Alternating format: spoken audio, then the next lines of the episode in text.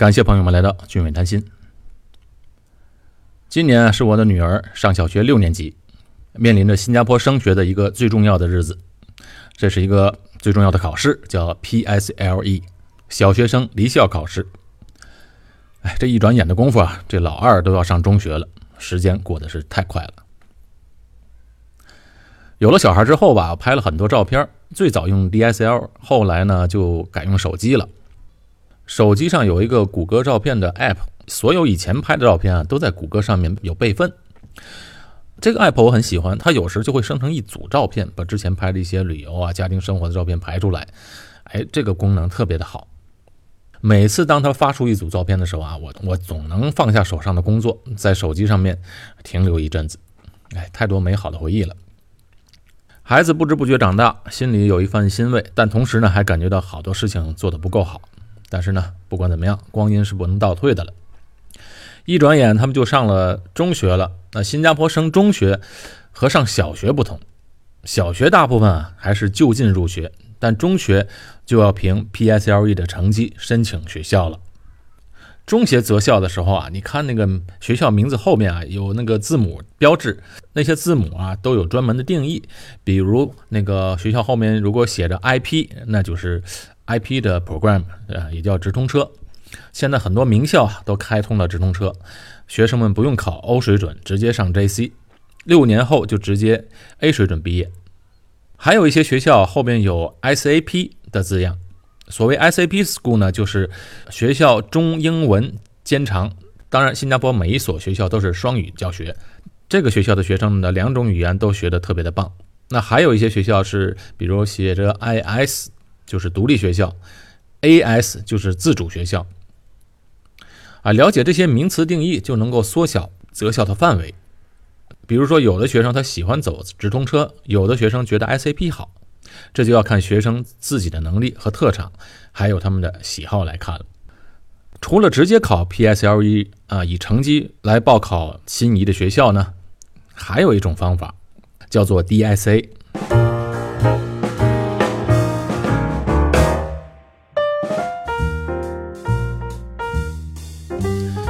DSA 就是 Direct School Admission，意思就是直接收生计划。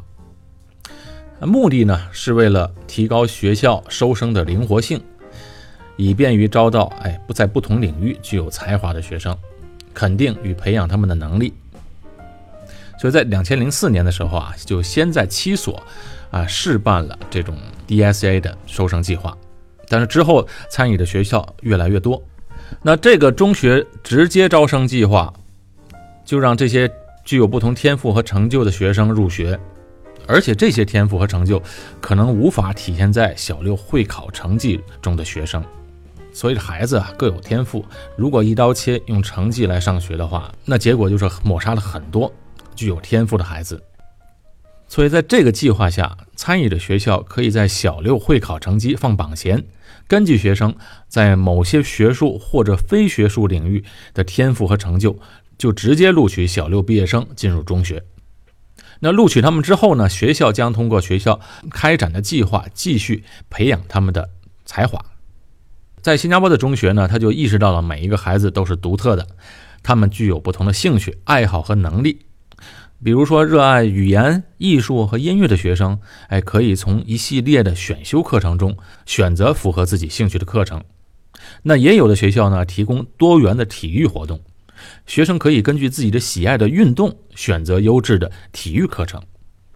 所以在选择学校的时候啊，这家长们就可以根据每个孩子的强项来报读相关具有这些强项的学校，这样在学校里呢，就可以开拓孩子们的视野。激发他们的学习兴趣。当然，这 DSA 呢不限于呃新加坡本地的学生，也开放给国际学生。我们在这一期呢不涉及到国际学生的报读，我们只涉及到在新加坡本地的学生。也就是说，在新加坡上政府小学的学生如何来申请 DSA？新加坡在因材施教方面啊进展越来越大。那从明年开始，也就是二零一九年。那所有新加坡中学的非直通车课程，也就是通过啊直接招生计划 DIC 录取学生的比率啊，一律增加到百分之二十。也就是说，十个学生里有两个都是 DIC 的学生。那与此同时呢，以前通过 DIC 计划报读中学的学生啊，都要考试，考各个学校出的学术能力的测试。那现在呢，不用考试了，只要学校觉得你的专长能力强，就可以录取你。也就是说呢，让特殊才艺的学生扩大这升学的途径，让学校将焦点放在肯定学生在特定领域的才华，而不是只专注于他们的综合学术的表现。那么，究竟什么算作是特殊才艺呢？大致和中国、美国的特长生差不多，也就是分成艺术、音乐、体育、科学几类，再加上领导才能几大类。这些特殊的才艺呢，每所学校侧重在不同的方面啊，不可能一所学校全都有。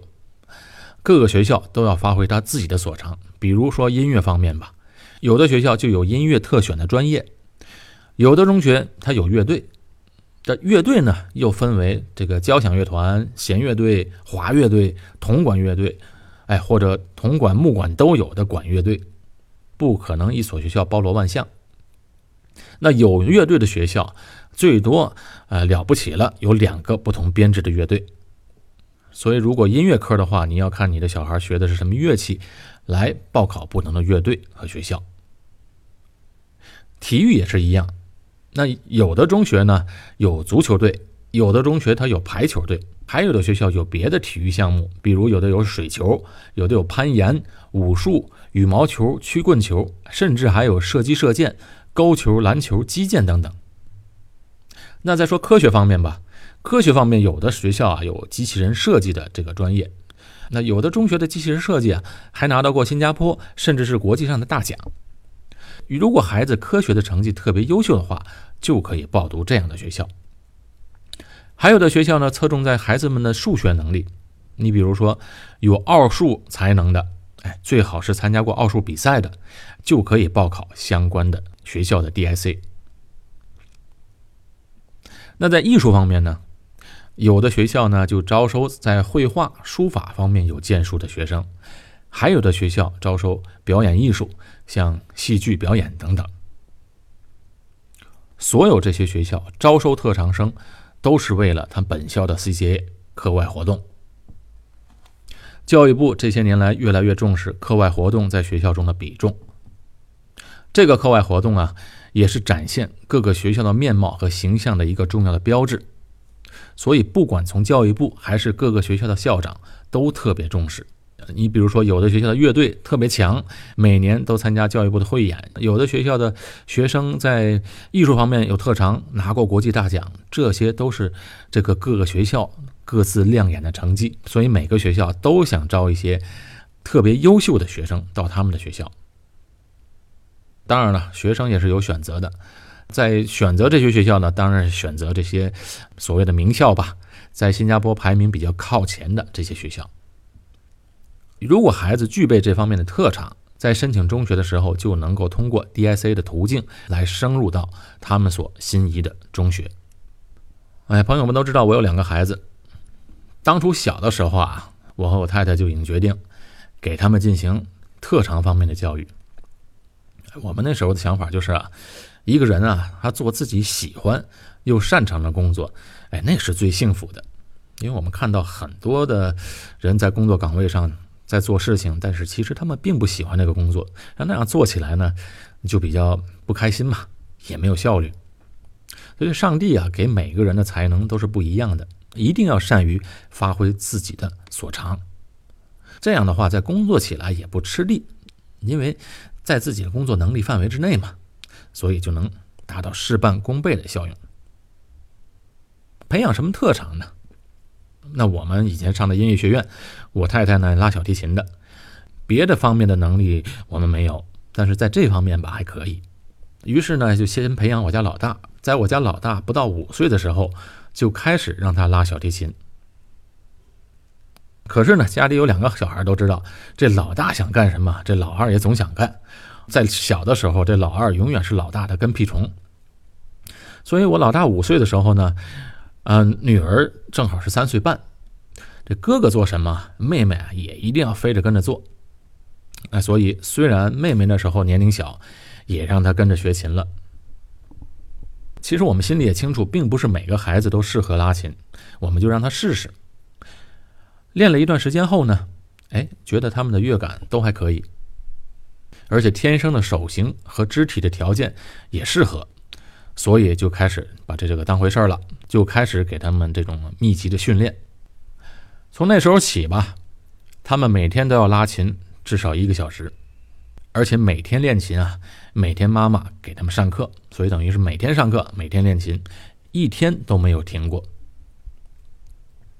我记得啊，那时候我们每次出门旅行啊，都把小提琴带着，在去玩的同时，回到酒店也必须要拉一会儿。反正这小孩啊就是这样，哎，他们就是一张白纸，你往上画什么，他就有什么。再有呢，小孩嘛，小时候比较听话。现在不一样了，现在你让他做什么，他偏不做什么。所以从他们刚有记忆开始啊，他们就知道他们必须要练琴。虽然有时候哭，有时候闹，也不愿意，但确实呢，每天练一个小时，哎，坚持下来了。其实对于小孩来说，你说多这一个小时呢，他也没有增加多大的负担，也并不辛苦啊。有时候这苦不苦啊，都是心理作用。哎，其实就是这样，在他们还有没有反抗能力的时候啊。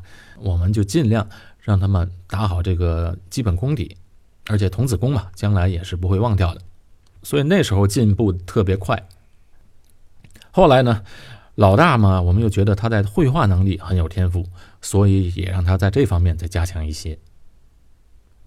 这每个孩子的天赋啊都不同，有的孩子啊在数学方面有天分，有的孩子在科学方面能力很强。那有的孩子呢，语言方面的能力有天赋，你比如说我家老大的在语言方面就比较弱。有的朋友的孩子，特别是女孩，在语言能力就特别的强。有的孩子就特别能学习，会考试，啊，这样的孩子啊，你不用给他去补习，照样能考个好学校。喜欢我节目的朋友们，请别忘了点击订阅键。哎，我就有一个朋友是新加坡本地人，他们两个女儿的学习能力都非常强，而且很自觉的去学习。哎，他们家境也不错，在新加坡都属于哎住洋房的，有经济实力。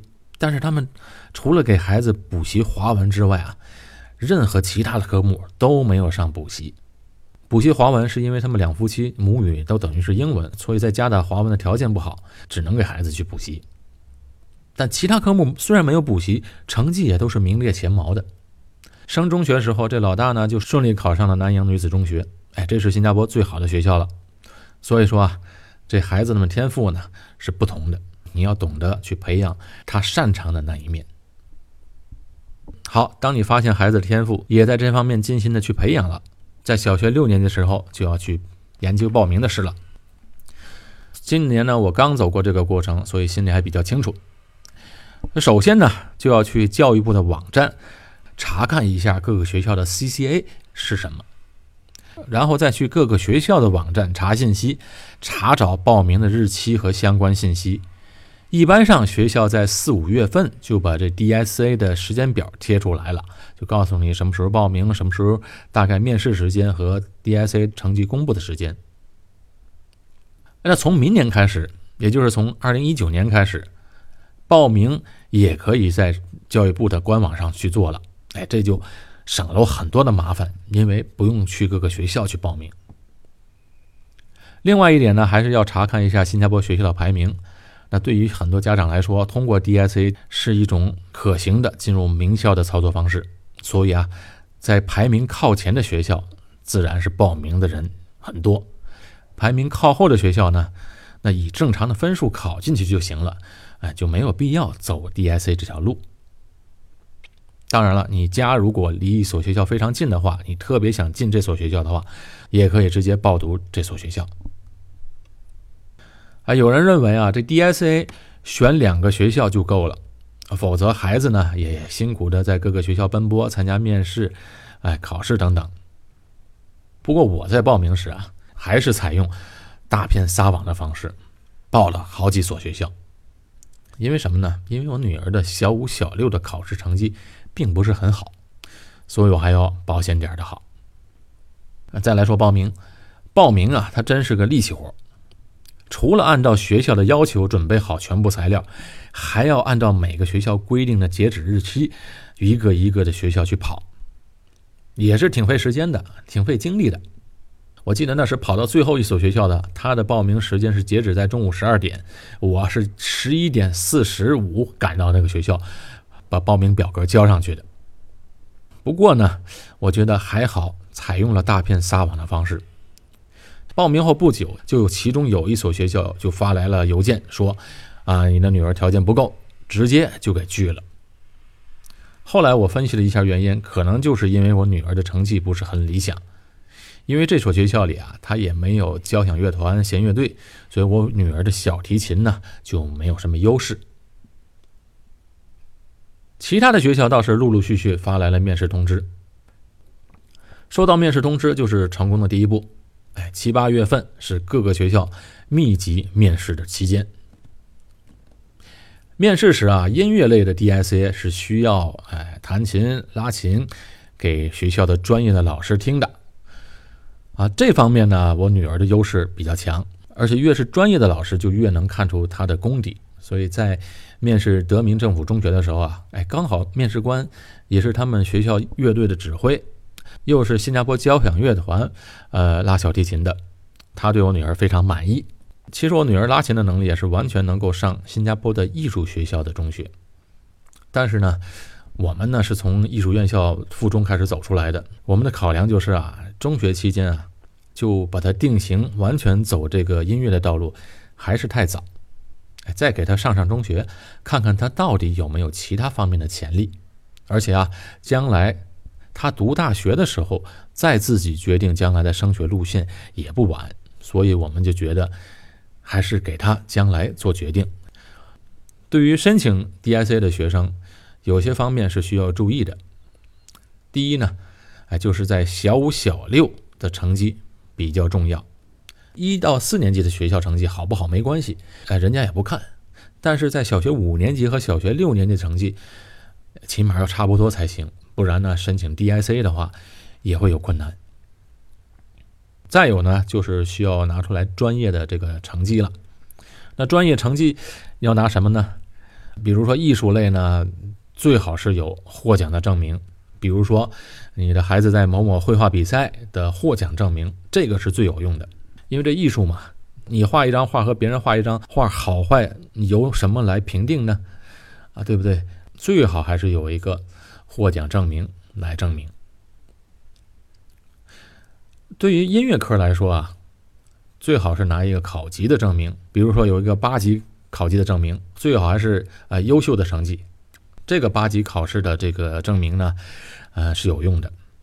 但是如果上最好的学校，比如说我刚才说的南洋女校，那个学校报读的孩子都是八级，所以你光光有八级的证明还是不够。因为报名的人实在是太多，所以这个时候啊，就要看孩子们的演奏水平怎么样了。行家一出手就知有没有，是骡子是马，上去拉一下，人家就知道。再有一点需要注意的是，从小孩子学钢琴的很多，但是学钢琴的孩子呢，在报读 DIC 的时候，哎，就没有什么优势了，因为啊，学校当中的 CCA。不管是管弦乐队、铜管乐队还是民乐队，它都不需要钢琴，所以除非他们这个学校的人不够，才会考虑让钢琴的学生哎进来改专业。当然，有一些音乐特选课程的学校，这个钢琴专业还是比较有用的。再有是体育方面，体育方面不用说了，你如果是从小就拿了一个体育项目的比赛的成绩，那自然不用说。或者呢，你有这方面的真有这方面才能，因为学校是给你安排面试的，面试和测试都有，所以这体育也比较容易看成绩。你跑得比别人快，跳得比别人高，那就是你比别人强，所以这方面也比较容易。再有就是科学和数学的 DSA 啊，这个也可以。拿比赛的成绩来申请，比如有一些学生呢参加过这个奥数比赛，这个呢是一个很好的一个优势。简短接说，哎，经过各轮的 DSA 的 audition 和 interview，到了八月底，这各个学校的 DSA 的 offer 就寄出来了。我女儿呢收到的大概五六所学校的 offer，其中，呃，一所德明政府中学，还有另外一所教会的女校，哎，都是我们比较心仪的目标。到目前为止呢，我们还不需要做决定。不过心已经放下了，因为肯定有学校要了。拿着去学校的 offer，就是等于是入学通知一样，只要在小学会考的 PSLE 考试当中正常发挥，不要考得太差，呃，考到及格的分数线，就可以直接入学这些学校。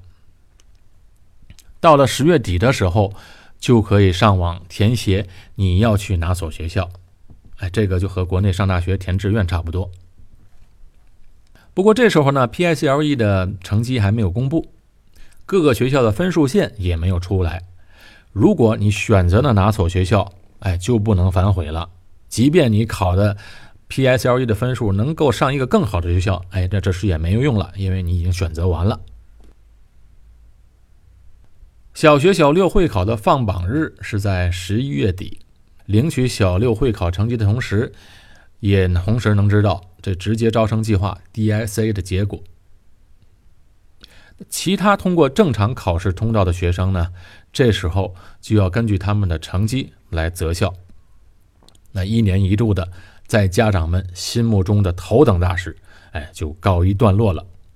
那么今天我们的节目也到此为止，感谢朋友们的收听，我是高俊伟，在新加坡，我们下期节目再见。